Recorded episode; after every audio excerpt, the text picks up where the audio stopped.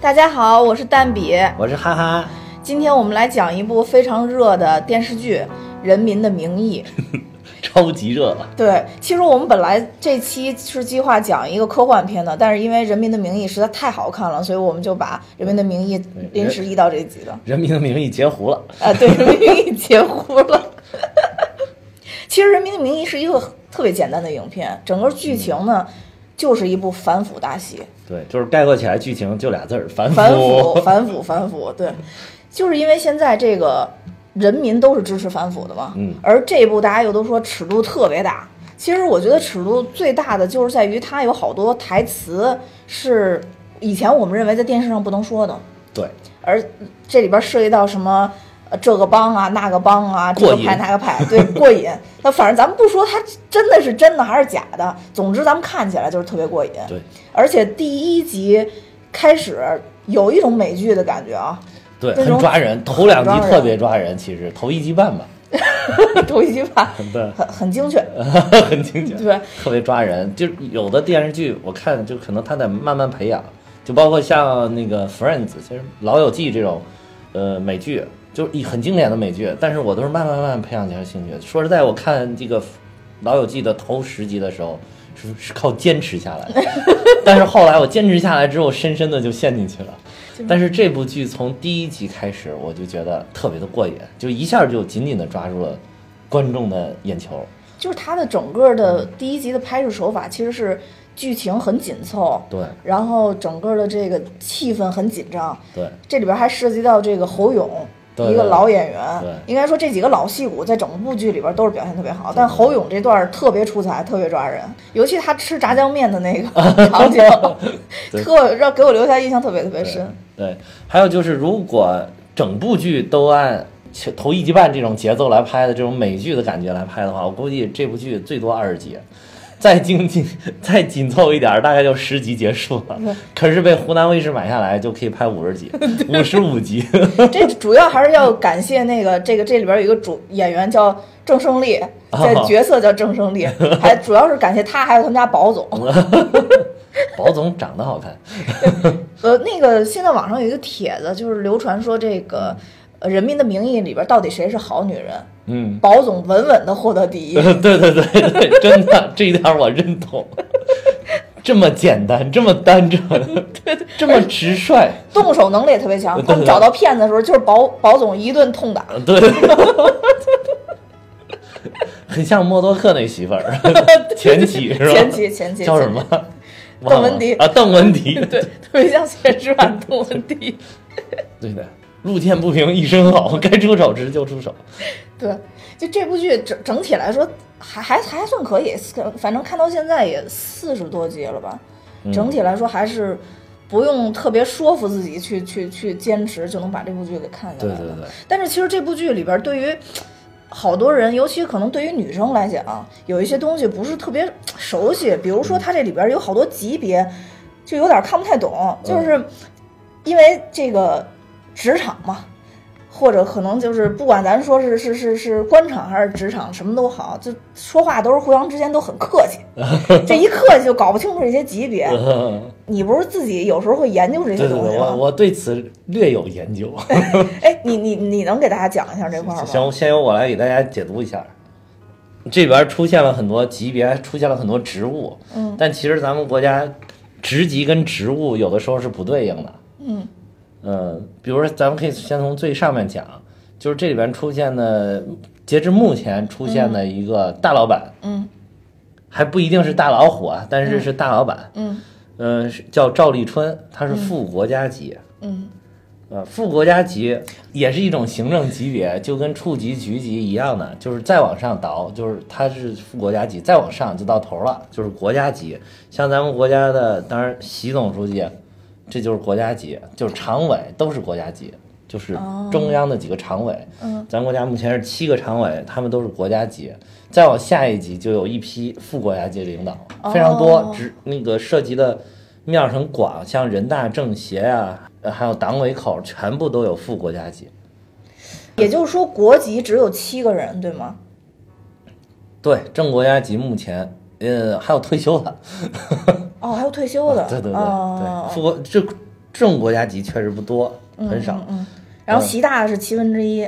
呃，对。哦，但它是核心呐。啊，对，它绝对核心。对对对这个这咱们节目这些 东西都都能搞得清的是，的嗯，必须的。嗯 然后副国家级呢，再往底下倒就是部级了。一般爱说的是省部级，为什么要说省部级呢？因为省跟部是一级，就是这个部呢，不是说小卖部啊，也不是说你这个，比如说像什么网易、嗯嗯，像新浪，嗯，它里边有什么事业部，什么什么哦。事业部，就这种部。啊，这个也不是，这个是咱咱们讲的都是公务员的里边的部啊，这个部是中央的部，中央的部委。哦。啊，这又牵扯又多了。嗯。为什么要中央部委呢？因为中央部跟委都有，啊？哦，就是是什么，是比如说部啊，咱们举例，比如有财政部、外交部，嗯呃，商务部嗯嗯，这些就是中央的部委。嗯，还有为什么委是什么呢？比如叫发改委、国资委。哦，就是他们是一个级别，也是部级，然后他们跟省是平级的，比如说河南省、安徽省、山东省，这个都是平级的。那也就是说，呃，财政部的部长相当于一个省的省长吗？对，哦，对他们两个级别是一样的，哦呃，不一样的就是在于管辖的范围不一样，哦，级别是完全一样的。在省部级里边，对应咱们这部剧呢，就是可以说沙瑞金沙书记他就是省省委书记，他就是正省级。正省啊，如果级别说也可以说是正部级，他他是这一级别的。呃，像高育良书记，还有李达康，他就是再下一级，就是他的副副省级、副部级，就是在省部级里边也分正副。哎，那李达康跟高育良是一个级别吗？对，李达康、高育良是一个级别，为什么呢？李高育良不是李达康的领导吗？不是啊，他们是平级的，我知道他们都是，他们也是省里边常委的，省常委是吧？就是省委常委至少都是副省级，哦，明白了明白，所以他们俩是一个级别的。对他们俩是一个啊，级别那。达康不用怕他吗？你看我这，我就每次我我觉得达康一点儿也不怕的。这个为什么你可能有这种疑惑？我觉得可能是因为达康他是市长，呃，对对对对对吧他是市委书记我觉得他是底下的一个市的。你觉得他可能跟市长一样，但是这边明显啊，汉东省这个叫荆州市，它应该是省会城市。嗯一般来讲，咱们国家省会城市的市委书记嗯都是省委常委，就是高、哦高一个儿，是副省级。哦，嗯，所以说他跟玉良书记应该是一个级别。为什么他显得好像比高玉良稍微低那么一点点？是因为高玉良应该是省委副书记兼省政法委书记，就是省委副书记的话，排位会稍微靠前一些。哦，嗯明白了。尤其是前些年咱们国家这个行政体制改革，省委副书记变得非常少，所以就尤其珍贵，物以稀为贵嘛。我当时看这部剧的时候，真的特迷惑，因为就因为他第一集不是他们几个人那个聚在那个屋里说讨论丁义珍的事儿后来不是那个高育良说了一句说你不要再跟我争了嘛，然后后来李达康才说说那个那好我就全听您的，所以我当时就认为说李达康应该是汇报给高育良的。要按你这么说的话，其实他们是平级，他们平级只不过在讨论，只是说他确实排位上要低一点，对低一点，就是他要论权力、论资历、论职位，确实比他略低一点，就是实际上感觉好像要略低一点，但是名义上其实他俩是一样的。哦，明白了。再往下倒就是厅级，这个厅级这一级的名称也很复杂，厅级是还有局级，还有司级，这三个是一个级吗？对，这三个是一个级别。嗯就是有的时候我们会称厅局级，或者叫司局级。就是为什么会这样讲呢？就是因为他们都是一级。哦，比如说我今天当了司长了，我又同时是厅长吗？啊，我我是司长的时候，别人也会管我叫厅长吗？不会，你我说的这个是按职务区分的，并不是按级别。如果按级别，一般叫局级干部。哦，就比如说你是一个局级干部，即便你是某某某厅的厅长，比如说汉东省公安厅的厅长祁同伟，他就是局级干部。哦，那他还挺高的嘛。对，他级别是很高的。还有对应副的副局级、副厅级的呢，就是呃侯亮平，就侯亮平去了汉东才变成了这个，等于他去汉东提了一职。还有就是之前的陈海，陈海应该走在侯亮平的前面了。陈海早早的就是副局级了，他是呃省检察院反贪局的局长，被定级定的是副局级。这个就涉及到一个很复杂的一个问题，就是说职务跟职级并不是同同种对应的关系，就是如果是按照职务来讲的话，比如说陈海原来在的这个位置叫汉东省检察院嗯。反贪局局长，如果你叫他，应该他是局长，嗯。那你就觉得他有可能是局级干部，嗯但他呢在职级上定的他是副局级，为什么呢？因为省检察院是一个局级单位，所以他下面的一个部门的局长虽然是班子成员，是检察院的班子成员，但是他的级别只够得上副局级，所以他并不是正局级。那也就是说，季昌明跟祁同伟是同级的，是吗？如果要是按照现在如果按照剧里边儿，剧里边演的判断，呃，感觉是嗯季昌明跟祁同伟是平级的。哦，那祁同伟这么看，应该真的是年轻有为了，就是年轻有为，四十多岁，公安厅厅长一，而且公安公安厅厅长一般都是很有前途的，哦因为一个当地的社会治安都很都很重要的嘛，嗯、维稳嘛。哎，那我能强烈再要求再说一下那谁吗？谁？呃，赵东来吗？因为我太喜欢赵东来了。赵东来是市局的局长，嗯，如果正常来讲，他应该是正处级。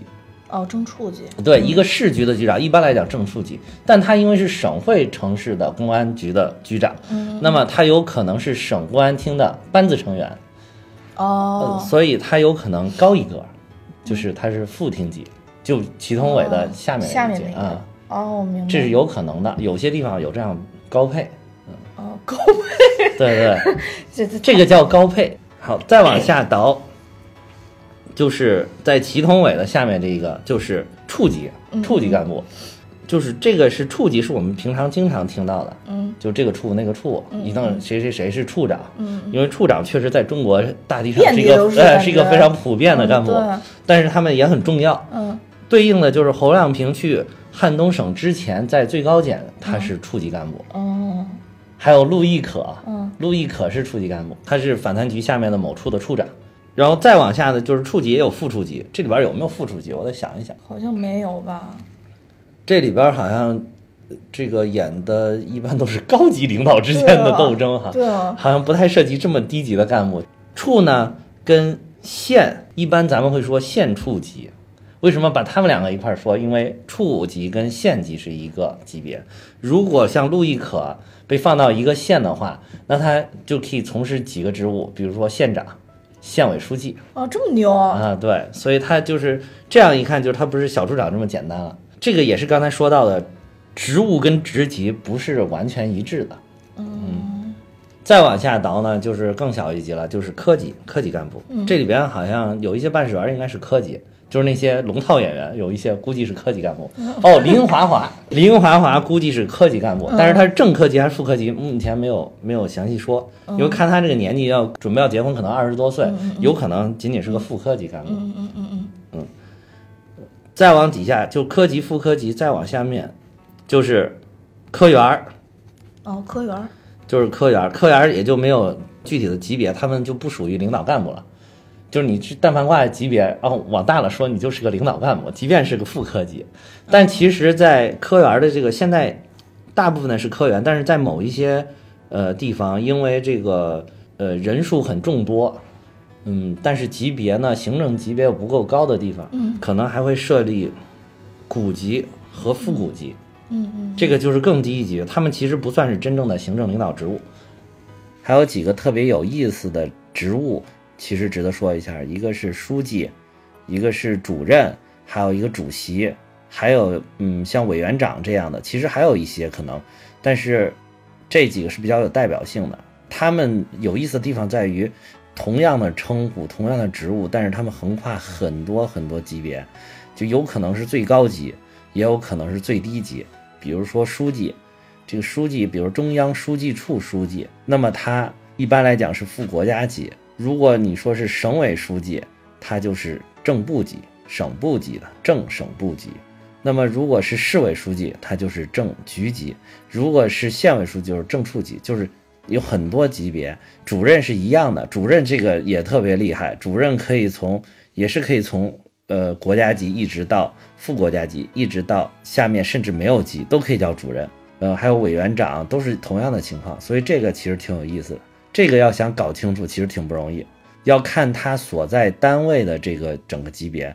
比如说主任这个称谓，如果你是省委办公厅的主任，那么因为省委办公厅是一个厅级单位，那么他的主任至少应该是正厅级，或者是市委办公室的主任。市委办公室的主任，因为市委呢是正厅级，那么他底下办公室的。就是正处级，那么办公室的主任就是正处级，所以都叫主任，但是差异非常非常的大。完了，这据我研究，大概就是这么一个体系了。哎，那你说，像一般情况下，一个科员如果要是想往上升升的话，这有那个固定的，比如说我几年会有一次？一般是三年。哦，也有是吧？对，一般是三年可以往上升一次。啊，当然也是提拔优秀的，呃，对，提拔优秀，当然就优秀的干部才。也有人可能当一辈子科员，对对对，啊，对。哎，孙连成算什么级别啊？孙连成是荆州市下面一个区的区长，算处级。那么他是正处级，正处级啊。嗯，而且最新的一集其实提到了一个那个，就是现现在侯亮平不是等于已经被诬陷了吗？然后他们提到了一个反腐答案，说张子善跟刘青山。就是侯亮，就是他们把那个侯亮平比作这两个人，这这又是一个什么什么故事呢？我我查简单查了一下，好像这是叫开国反腐第一案。对，而且这两个人好像毛主席给处决了，是吧？对，嗯，好像，但是对于当时来说，他们应该是挪用了一笔一笔公款。犯罪事实当时是主要是有一个是利用职权盗用飞机场建筑款，克扣地方粮、干部家属救济粮。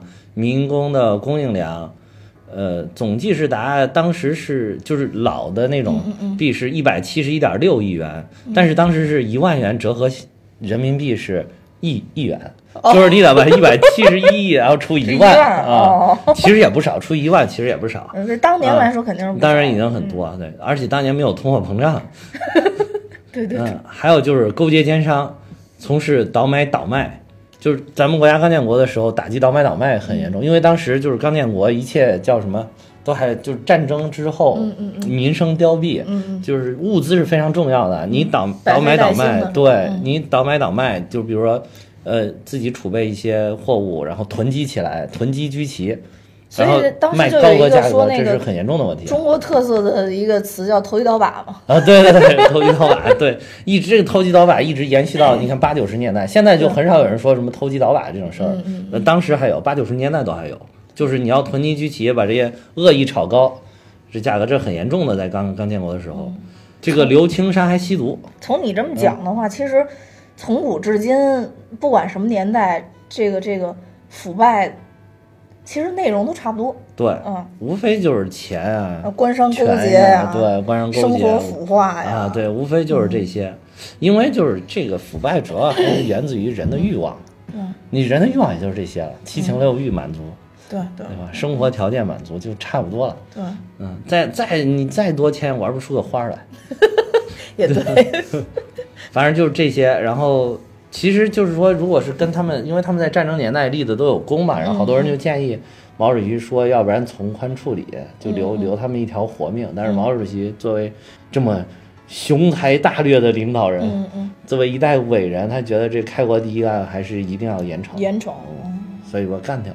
其实我觉得从不管从什么年代来讲，国家领导人还是希望这个严肃处理腐败这个。行为的，要不然也不会有这么多什么这委那委的专门监管官员了，对吧？对对对，有很多部门存在都是特别有价值跟意义的。对，虽然他们在默默的服务，不出现在我们的生活当中。对对对，就是我们都感觉不到，但其实服务了我们这些普通的老百姓。对对对。然后，其实。从从你来看的话，这部剧有没有什么特别不合理的地方啊？我我当时就觉得这部剧其实侯亮平跟他媳妇儿这角色特别脱离现实。我自己觉得哪儿有夫妻两个人坐在坐在床上玩着手机，还相互教育我我们要为党为国家跟着党，全心一片红。就 好不容易回来，能聊点轻松愉快的，看个电视剧什么的，多好啊！我觉得这个这个情节，如果是发生在陈岩石跟他老伴儿身上，我觉得是有可能。啊，对对对，那一代的人物对，对但是就是他们两个这么年轻，四十多岁，但是也有可能吧，因为人家生得快呗。四十多岁就当厅局级领导了，你看。哎哎，侯亮平的老婆其实是之前比他大一级别比他高，对吗？对，就是他去了汉东当这个反贪局的局长，才跟他媳妇儿级别拉平。哦，因为我当时觉得有一个特别好玩的细节，就是，哎，侯亮平要走的时候，侯亮平的领导跟他说，必须要回去请示一下他们家那个 对，请示他们家里边的领导是吧？嗯，我觉得这个媳妇儿不管级别有没有那么高，永远都是家里边的领导。啊对对对，你们家属都每期都听是吗？对，总之，我觉得他他们这个有点脱离就是人正常的一个交流方式了，就没有那种感觉，没有七情六欲了，感觉。就对于侯亮平的这个角色，不管是跟朋友聚会也好，不管是干什么也好，都是在谈工作。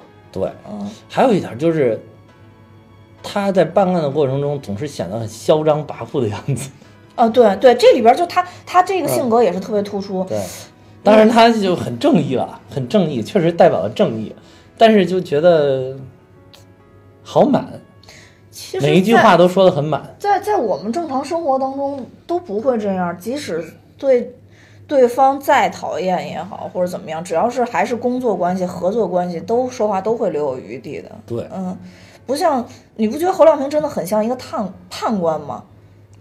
判官，对，随时到了以后，好像立刻就给你要就是要审判了，没有任何其他的这个对，而且就是一一开口就像是要给你定性了，是不是？就啊，这种感觉，对对对对对吧？对对，我我我我不知道这个合理不合理，但我我我觉得这个不合理，是因为我看到这里边儿有更高的这些所谓的领导人级别的，对相互说话都留有分寸的，对对对话不说那么满，而且不光是侯亮平自己，他媳妇儿也是。你看他呃，季检察长就是给他媳妇儿打电话，嗯，就等于是你说省里边那么大一个检察长给你打电话，即便你是中央的某某某某某某部门的这个领导哈，嗯嗯呃，但是已已经很客气了，语气非常客气，但是他却很嚣张，而且他给你说的这件事儿是你们家老公出问题了，而不是你们家老公立功了，对吧？他还这么他还这么嚣张，所以这个是有点奇怪，嗯，据揣测，就是我我记得这几天在网上看篇帖子，就是说。估计是他们两个人，比如说是侯亮平他爹，但是大家都一致认为不是侯亮平，是侯亮平他媳妇儿的爹，估计是更大的领导。后面有人就是撑腰，就是心中有恃无，大过立春同志是对吧？，不见得大过，就是一样就行了，我觉得。对对对对，就是这里边儿我我我觉得这部剧跟其他以前咱们看的反腐剧特别不一样的，就是其他反腐剧都一直是底层的人，比如说呃受了什么错假错假冤案这种，嗯然后呢报到当地的一个派出所，然后派出所的一个小民警兢兢业业，嗯最后对对冲破好几级的领导，然后最后把这事儿给办了。但这个不一样，它整个这部剧的整个角度好像都是从特别高层的地方开始讲这个故事的。对，感觉这部剧好像在描写这个官场现在的现实，对是感觉是非常实的一部剧，对，但是实际是不是这样，我们就都不得而知不太清了。楚啊，不太清楚。其实对于陈岩石这块儿，我也有我也有不明白的地方。陈岩石应该是之前跟沙瑞金他爸是并肩作战的战友吧？从剧情里边来看，但其实陈岩石他已经，其实他已经退休了的人了，对，但大家好像还是对他敬畏几分。这到底是是不是应该是跟沙瑞金他爸有关系，是吧？还是因为沙瑞金管他敬他一声叔叔？嗯，好像书里边写的，我不知道剧里边拍，我可能看的没那么仔细啊，不知道剧里边拍出来没有。就是书里边写的，好像是陈岩石是把沙瑞金养大的，他资助了他很多钱，也不能说就是他自、他不是自己带着养大，但是就是他资助了他很多，就是从小学习啊、成长啊，他给他的很多资助、很多帮助，因为他不是他他爸就这沙沙瑞金的他的父亲，嗯，就是陈岩石的那个班长，班长就是当时突击的时候，对打他的入党打冲锋介绍人嘛的入党嗯。介绍人是他的班长，他对他很感激，嗯我觉得很帮助。就是沙瑞金可能是他们家就是为数不多的这种比较好的苗子，所以陈岩石就等于一直在资助他，在帮助他。嗯陈岩石这个，我觉得一方面是因为他跟沙瑞金的关系，嗯另外一方面就是他原来在汉东省做的级别并不低，嗯他是检察院的检察长。还有一点就是，现在的比如说高育良，嗯，比如李达康，原来都属于他的下属。哦，对对对对对，啊就是这这也是很重要好像李达康可能跟他关系也少点儿，这个高育良是他一手提拔起来的，高育良也是从他这条线上去的，所以有这个这个因素在里边儿。所以陈岩石的，而且其实一开始你看陈岩石在沙运金还没有来之前，嗯，就是还有大家没有搞明白沙运金跟他什么关系之前，哦他很悠闲的在那个呃叫什么养老院里边过着，也没有人搭理他。对，但是后来大家都知道他跟沙运金的关系，这么才有一堆人蜂拥过来。而且很明显就是等于这个高育良书记他已经知道这层关系了，还特别提点过祁同伟。对祁同伟就是因为没有远见，所以一直没有去。对。然后去了以后就给人家扫地，然后还被沙石金撞见了。就是祁同伟干的都是特别现实的事儿，对对对，嗯，都是什么很现实哭，坟呐、扫地对啊，都是一眼就能看到的事儿。呃，更远的事儿，他其实谋划的并不是那么多。还有一个特别重要的就是大家所谓的，在在在在网上也讨论比较多的嘛，就是这个裙带关系。嗯，其实所谓这种裙带关系，我我自己觉得，如果说他是在政治场合或者咱们说的这种官场、公务员这种体系里边儿，如果把这个体系搬到一般的职场，也就是公司里边儿，民企啦、私企啦、外企啦，嗯这种东西，其实我觉得是可以理解的。但因为它在发生在公务员场合，我们认为公务员就是为人民所服务的，他不能带一丝一毫的情感的偏移。对对对所以大家就觉得不合理。你放在一般的职场来说，大家都觉得讲得通。其实身在其中，很多时候大家都明白，就不说透而已。对但这东西真的就是，如果你一旦搬到屏幕屏幕上，尤其是像这种，它戏剧冲突就更大了。对，或者说，当然我不知道，也许现实更精彩，这个咱们就不了解了，都不身在其中。但是反正从戏剧里边去展现出这个东西以后，老百姓都会对这东西很愤恨。就对，这里边也也有两个帮派嘛，一个汉大帮，还有一个秘书帮。秘书帮，对呀、就是呃，侯亮平刚来的时候，呃，季昌明给他讲，哦季检察长给他讲，哦说咱们这儿有两大帮，嗯嗯嗯。说你这个天然就是汉大帮，因为你是哦汉东大学出来的，呃，汉东大学学政法的，嗯，这就是汉大帮。还有一个就是以李达康为首的秘书哦出身，秘书出来的秘书出身，秘书帮。就这个，我觉得这个电视剧 敢提这个事儿，我觉得尺度挺大的。这这咱就咱就因为一一原来就是很少有电视里边表现说什么政府里边还有帮派帮派这种的，但其实就是像你刚才说的这种裙带关系，它可能不是客观上我要去形成什么，但就是一种自然而然的又伴随着人之常情自然形成的。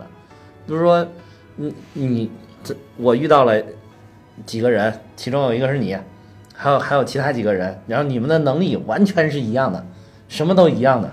然后有一个非常重要的职位要让我去指派一个人，嗯他们我全都不熟，我干嘛让他们去的？嗯，你你我跟你熟，那我更放心。其实就是加入了我对你的一个信心，一个放心在这里，所以我我肯定用你啊。谢谢。可是我并没有这样一个职位，我也知道。其实那个高育良也说了一句话特别对，就是他他不想利用人民赋予他的权利去，好像说对他学生做一些什么特殊处理，但是他说他可能在无形当中确实对他一个学生做。做了特殊的处理，我觉得说话太他妈有艺术了，这个东西 就告诉别人，我从理智上来说，我什么道理都懂；对从情感上来说，我可能有略微的偏移。稍微的偏移。对祁同伟嘛，对，但是如果说是他用了用了自己的人，就是这些你们都很秉公执法，或者说是中间都是大公无私、一心为民的，嗯，那么你就是叫用举贤不避亲，对对对对对吧。就是如果你这个中间出了问题，那你就是任人唯亲。有说太好，其实是关键是看结果。对，其实是同一件事儿，但是结果导致了两种，或者是过程当中导致了两种不同的说法，就是看，那就是，但是为什么说，就像你刚才说的，如果是某一个部门，公司里边某一个部门全都是这样的话，那它就是发生这种叫什么任人唯亲的这种几率就更高，对就是他们勾结在一起做一些可能满足自己私利的事，这种几率就更高。这部剧里给我印象特别深，也让我觉得是特别损的一句话，就是他们训祁同伟的时候都会说：“你是不是要把你家里的野狗都弄到这边来当警犬？”我不知道这句台词是谁写的，点一万个赞，对。特别活灵活现的表达这个。对对对，那那对于李达康来讲，你现在李李达康就真的特别受欢迎，对啊，火的不行了，火的不行了朋友。圈就是不管什么事儿都要说是达康书记说怎么怎么着，是吧？你看那个，我之前咱们说那个《速度与激情》不是也是吗？啊说唯一能打败范迪塞尔的就是达康书记的眼神。就是现在只要什么事儿都能跟达康书记联系在一起。对对。那你觉得达康书记这人不能简单用好坏来评判了？对，嗯我觉得看这部剧不光是达康书记，就是看整部这个剧都不应该用谁是好人谁是坏人这么简单来嗯看。嗯嗯就是其实二分法这个东西在有些的时候是很管用的，但是我觉得咱们判断事物尽量少用二分法二。分法。嗯嗯，因为人都是很复杂的，嗯一个人绝对不是只有两面，或者世界也绝对不是只有两面。嗯。对于李达康来讲，如果我是欧阳菁的话，我可能也不会喜欢我有这么一个。对，要是我，我也不喜欢的。对，对，但我作为群众来说，就给我看我作为群众来说，我很就很喜欢他，我愿意拥护这样的嗯，领导，对有有能力又敢干。对啊，你看他现在大家这么喜欢他，也就是因为这一点，就是很正义、很正面，然后一心想着人民。呃，他不是那种嘴上说想着人民的人，他是真正做了很多事儿，嗯想去做事。比如包括一开始他在跟易学习，嗯嗯，还有王大陆嗯嗯在那个县里县城嗯嗯叫什么县？忘了什么金山县。哦，好像是。嗯哦，好像是在金山县里嗯做的这个呃修路的工作。嗯嗯，包括就是后面在荆州市，嗯，这个这老哎不是在哪个县啊？老城区改造啊，开发区。后来在荆州开发区老城区改造，然后就是提前布局搞的这个就是环把环保环评环保这一块儿加入进去的，对这在整个这个建设的思路里边，在嗯前期就加入进去，嗯等于是做了一个非常超前的一个城区的规划。嗯呃，包括后来就是到了荆州市委书记的任上，又嗯在荆州市委干的这些事儿，他都非常实在，所以老百姓肯定喜欢这样的人。嗯，就是你不是一个只是口口声声挂着人民的，而是真正把想着人民的这个做到实处的人。讲得好。作为一个一般人来讲，李达康不是一个对，可以说是一个不是对家庭负责的一个人。对，至少是不太负责。嗯，所以说，我我我觉得在这个层面上来讲，他其实是一种巨大的牺牲，只不过这种牺牲是他自己愿意的，因为他太爱工作了，是他自己愿意的对，这种牺牲，所以也就是这样，可能就是说，对于群众来讲，大家就更加觉得他是一个无私的人，对。就觉得李达康这个人更加是可以为人民去办实事儿的一个人。其实如果没有，呃，就是他的这些做法，比如说他如果不是像现在这样全身心的就就干工作，那么可能欧阳菁也不会走到这一步，也不会说是去收别人的钱什么的这些事情。他其实有的时候就是为了满足一下自己内心的空虚，还有自己没有得到别人的关怀。嗯嗯嗯，就是他，所以他会涉及到，包括他老跟王大陆一块儿去聊天什么的，大家都说王大陆跟他们俩有一腿，但其实他俩也没有嘛，没有啊，嗯但是就其实就是一种情感上的需求，情感上的满足。达康书记这个，如果你要非说他有什么问题，我觉得就要往深刻了一点说。如果是让我对现在的官员，我觉得应该做成什么样，我就觉得大家不应该学李达康。我觉得应该学像欧美他们这样的国家的这个官员，就是我工作是工作，家庭是家庭。你看奥巴马也好看特朗普也好，再往前倒布什啊、克林顿也好，他们的工作跟家庭并没有什么特别大的冲突。那我我是总统，我每年就该休假休假，嗯，然后我我该照顾家庭照顾家庭，家庭也是很重要的。但是我工作呢，我又很卖力工作，到我工作的时候我又卖力工作。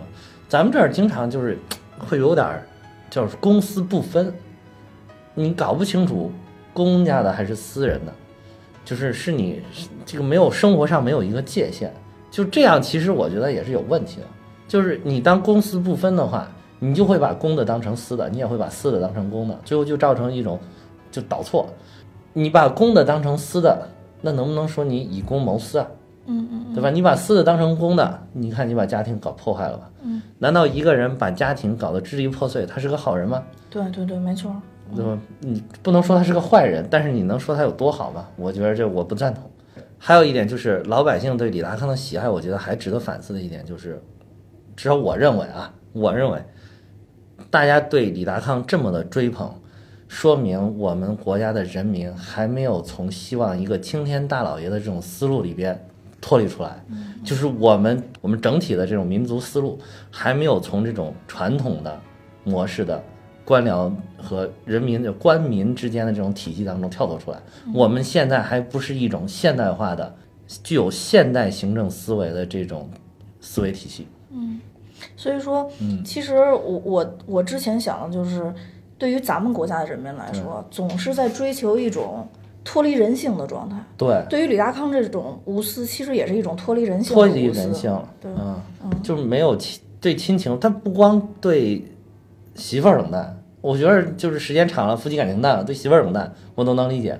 他对他们家女儿关照的也不多啊，李达康还有一点，就在这里边，我觉得为什么招人喜欢，就是他嗯不是一个高大全的人。对在这里边，其实，呃，沙瑞金也说过他，说他太爱惜自己的政治羽翼了。对对，我我我觉得这这才这才是凡人，这一段倒是倒是一个凡人。他如果没有自己的政治羽翼，他怎么去继续去工作？怎么继继续去为人民去谋福利？是就是就是我是想从一个，其实我也很喜欢李达康这个角色，嗯，也包括这吴刚演的真是太到位了，太好了，因为太小双好了这老眼皮儿，戏骨哇塞，太销魂那，眼神儿。就是秒杀范迪塞尔的眼神儿，哇塞，真的是演的太好了。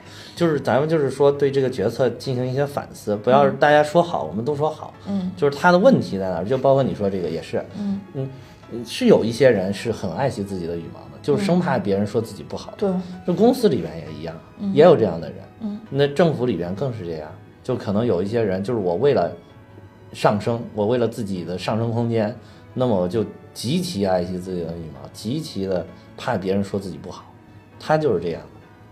包括你像王大陆跟学习这么好的，他都不敢用，就是其实越跟他亲近的人越悲惨，啊，对对，李达康这块确实是。对，对他越好的人越悲惨，对，所以王大陆其实很早就看清楚这一点对了，，所以王大陆也不找他办事儿，对也不找他办事儿，对，就唯一因为欧阳菁的这个事儿，可能就对。对找了他一下，对，嗯。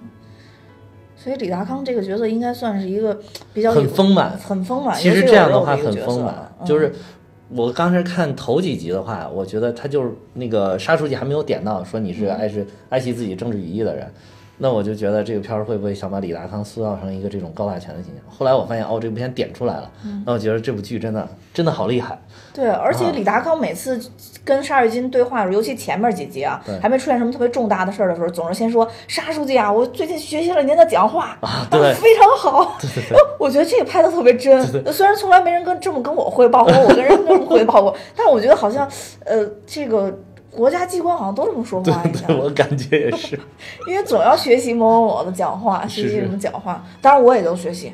我每 每每每次什么国家开什么这几大几大的什么都是看的巨认真，啊，对对对，我我我 掌握一下精神，尤其是老一辈的，比如像我爷爷，嗯，就是我爷爷听呃现在习总讲话，嗯，就是很多次都会落泪，因为他、哦他他就是真的是老共产党人，他就会觉得说，对我大舅也是这样。就心潮澎湃，你知道吗？对对听完了以后心潮澎湃。对我，嗯我大舅是上过朝鲜战场的，然后哦他还参加过，就是从朝鲜战场回来的时候还参加过一次国宴，当时是周总理接见他们，嗯现在也是每天照着报纸看着新闻联播，时不常还要批讲一段国家大事。我觉得真的，他们真的是听到这些非常激动，就是我觉得他们真正有信仰的人。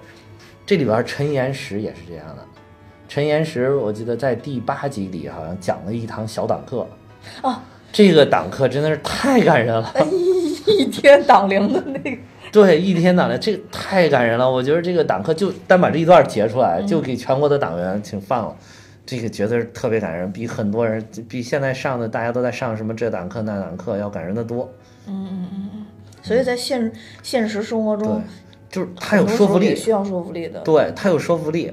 就是他亲身经历，然后他的这些班长、他的战友真的就倒在他的眼前，然后他在讲回忆这一段的时候，真是包括这个老演员演的也特别好，真的就好像是他自己发生的事儿一样。所以说就是，嗯呃，不是说咱们新一辈的这个就是。呃就一一代一代这些党员，嗯身边有好多这种党员，不是说他们不好，而是说对于老的这些党员，尤其是以前参加过这个革命战争这些的，那他们的感触真的是肯定会非常非常深，因为身边不停的有有战友可能就就是因为他们都是是经历的生死，对，嗯，对于祁同伟这个角色，其实之前有一篇文章就说，呃，大家可能忽略了祁同伟，就是没有人去深挖说祁同伟为什么会那么快升上来，会那么快的腐化哟。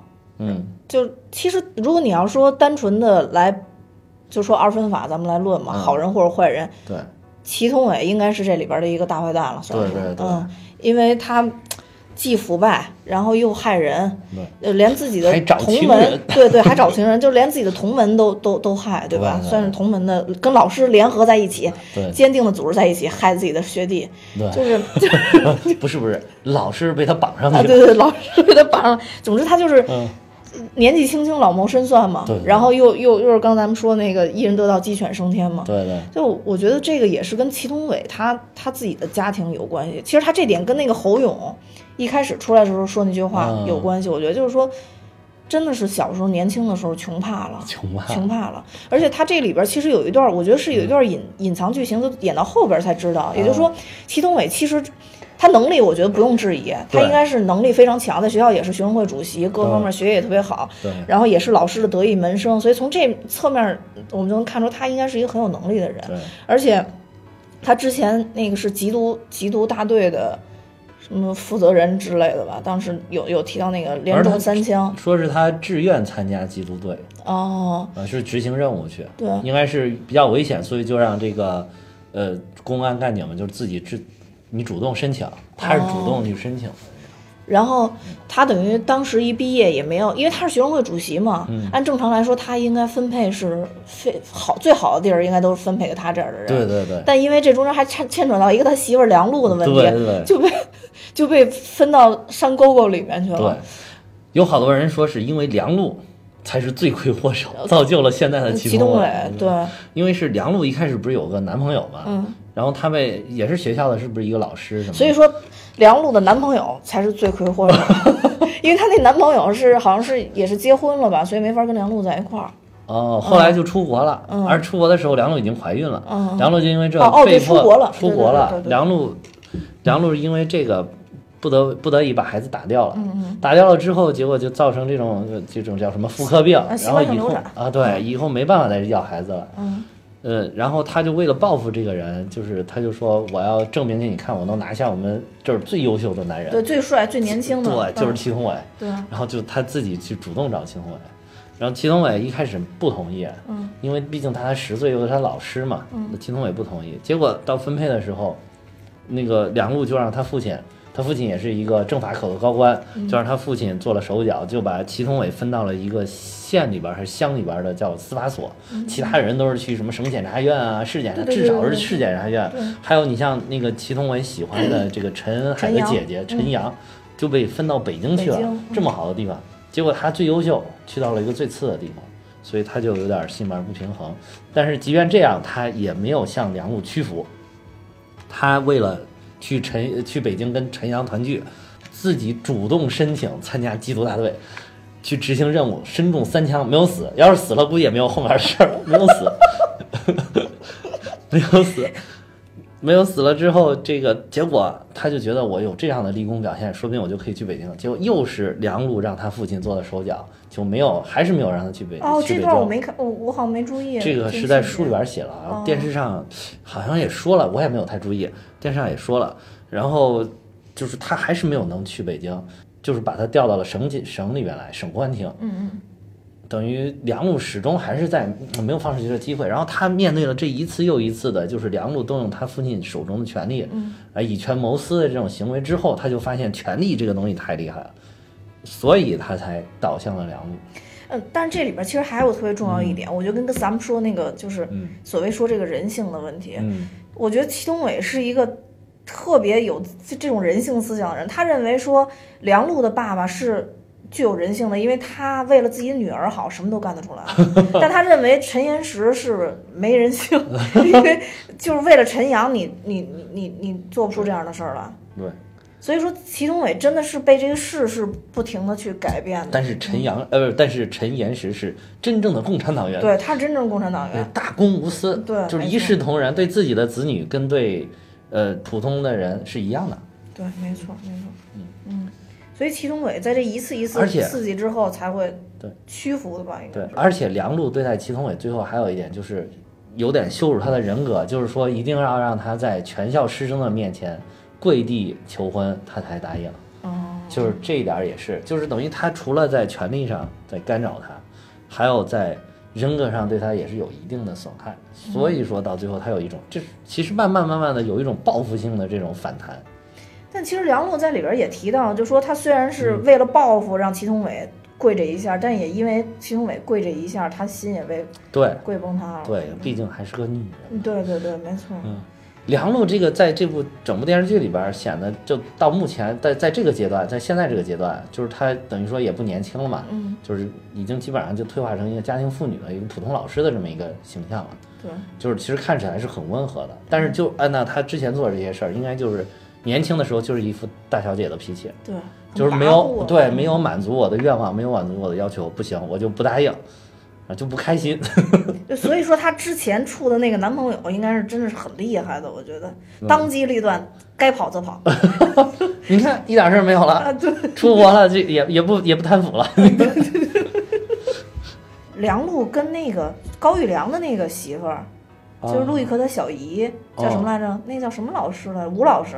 吴老师，其实梁璐跟吴老师说过嘛，他们俩的经历非常像嘛。我当时都没明白是为什么，后来我才出，怎么突然又出了个小高儿，我才发现哦，原来梁璐是这个意思，就梁璐，相当于是梁璐的老公祁同伟跟的是那个高，这边这个 高高氏氏姐妹，对高氏姐妹，相当于两两个人霸了两个人，所等于以说祁同伟后来跟这个高育良书记变成了连襟儿，一条船儿，对就真的是变成连襟儿。儿，对吧？但是他那个小高好像从从始至终好像没没出没出来过，不知道后边会不会出来，呃，应该是到后几集出来，后面会有的，后面会有。嗯，但是都是同一个演员演的，哦，他呃是双胞胎姐妹，双胞胎姐妹，姐妹。哦，明白明白。我觉得既然谈到了梁璐，咱们不如顺带着再谈一谈这里边的女性角色。嗯，女性角色宝宝总，最好的是宝总，这个这个这个大家都同意。最好的宝总对对 这这好，那那就不聊他啊了。然后往下，比如说刚才说到的吴老师，其实吴老师也是一个挺悲惨的角色，说实在。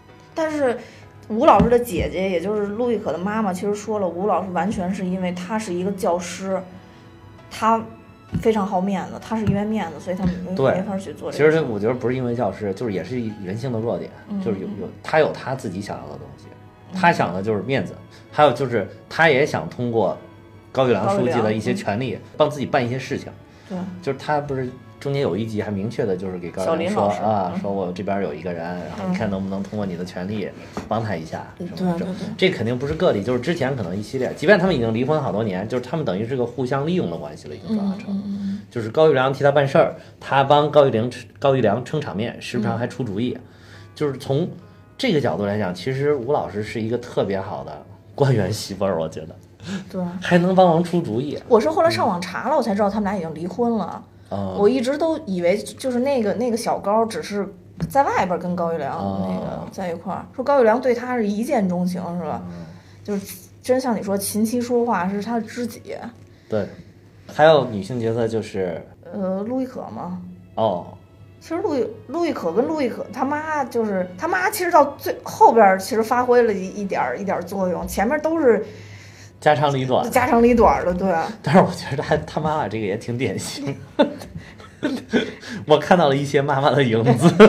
因为一直催婚嘛，一直催婚嘛，弄得对陆亦可都没办法了。对，嗯，嗯，陆亦可、林华华，其实我觉得这里边女性角色岁数大一点的都还可以，岁数小点的只有宝总还可以，其他的没林华也比较招黑，啊，对，就不不太招人喜欢，就是属于为了剧情拖沓而在演戏的就是一部分，我觉得。就是把一个检察官演出了傻白甜的感觉。啊，对，不知道他是不是为为了体现，比如说九零后或者九五后，或者说怎么着的，这些人的性格。我觉得感觉好像是这部电视剧在刻意的描写，就是现在新时代的年轻人，新年轻的公务员他们是怎么样的。动不动就说啊，我加不了班儿啊，啊我得下班儿啊，就反正这一直就贯穿在 在在这里边儿，就每次让他说什么都是有有要有话回过来。